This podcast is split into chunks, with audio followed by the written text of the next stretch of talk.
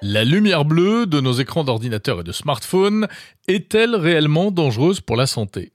On a beaucoup dit qu'il fallait se méfier de cette lumière bleue. Il y a même des lunettes euh, censées protéger la santé qui sont vendues dans le commerce. En réalité, c'est complètement faux. En tout cas, la réalité est bien plus subtile que ça. On en parle dans ce bonus de monde numérique avec Sébastien Point. Il est physicien, ingénieur, chercheur, membre de la Société française de radioprotection, spécialiste des rayonnements non ionisants et auteur du livre La religion anti-ondes. Sébastien Point a beaucoup travaillé sur cette question de la lumière bleue.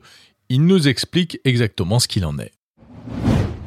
Alors, la lumière bleue, euh, c'est un sujet de, recherche sur lequel euh, j'ai beaucoup travaillé, dans le cadre de, duquel d'ailleurs j'ai proposé des analyses contradictoires à un certain nombre d'organismes de recherche ou d'expertise, notamment l'INSERM et, l'ANSES, pour ne pas les citer. Pourquoi? Parce que euh, la lumière bleue, dont on parle beaucoup aujourd'hui parce que les technologies LED en, en produisent, pose un risque pour la rétine. Ce risque est réel, il est bien documenté et il a été mis en évidence dans les années 70. Mais il existe également des normes qui fixent les conditions d'exposition, les limites d'exposition, la façon de, d'évaluer cette exposition, et ces normes sont protectrices. Et tant que ces normes sont respectées, eh bien, il n'y a pas de, euh, de risque pour l'homme. Ceci étant dit, on a entendu ces dernières années tout un tas de discours alarmistes, y compris venant de, euh, d'une partie de la population scientifique, un discours alarmiste sur les risques de, de cette lumière bleue pour la rétine. Euh, le fait est que ces conclusions faisaient suite à euh, toute une campagne de d'essais, de tests qui ont été réalisés en France et ailleurs dans le monde, mais sur des rats.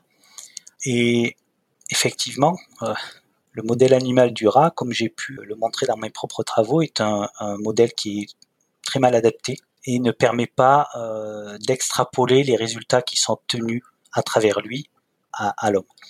Donc, pour résumer, la lumière bleue, c'est un risque euh, théorique qui est bien documenté. On peut avoir des lésions photochimiques. Je parlais tout à l'heure de, euh, de mécanismes photochimiques. On est dans ce, dans ce cadre-là. La lumière peut poser au niveau de la rétine des risques photochimiques, mais à des niveaux d'exposition que l'on ne rencontre pas dans les applications euh, d'éclairage ou même dans les écrans. On parle beaucoup des écrans. En réalité, la luminosité des écrans est extrêmement faible et ne pose pas de risque rétinien, en tout cas beaucoup moins que la lumière euh, naturelle. Et si je pouvais me permettre un, conseil aux gens qui euh, s'inquiètent de la lumière bleue des, écrans et notamment pour les yeux de leurs enfants, euh, il est bien plus important de protéger les yeux des enfants lors des chaudes journées d'été ensoleillées avec des, lunettes de soleil que de les protéger de la lumière des, des écrans. Et cela pour ce qui concerne le risque phototoxique vis-à-vis de la rétine. Donc les lunettes euh, anti-lumière bleue, ça ne sert à rien en fait.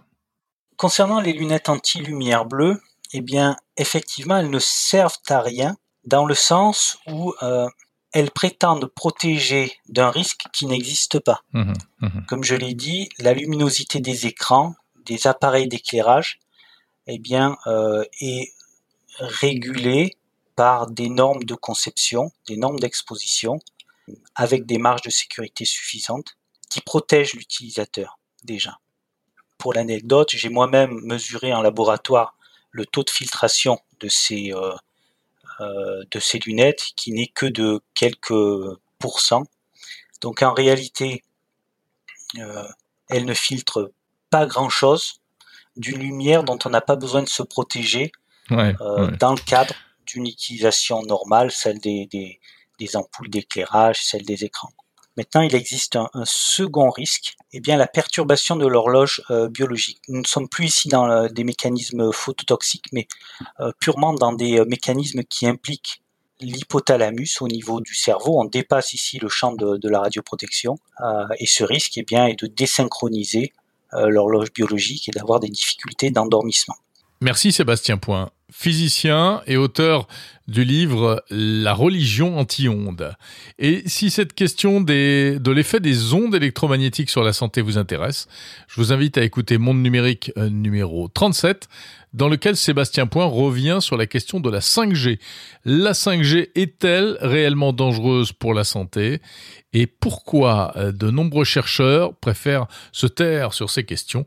De peur d'être accusés de collusion avec l'industrie des télécommunications.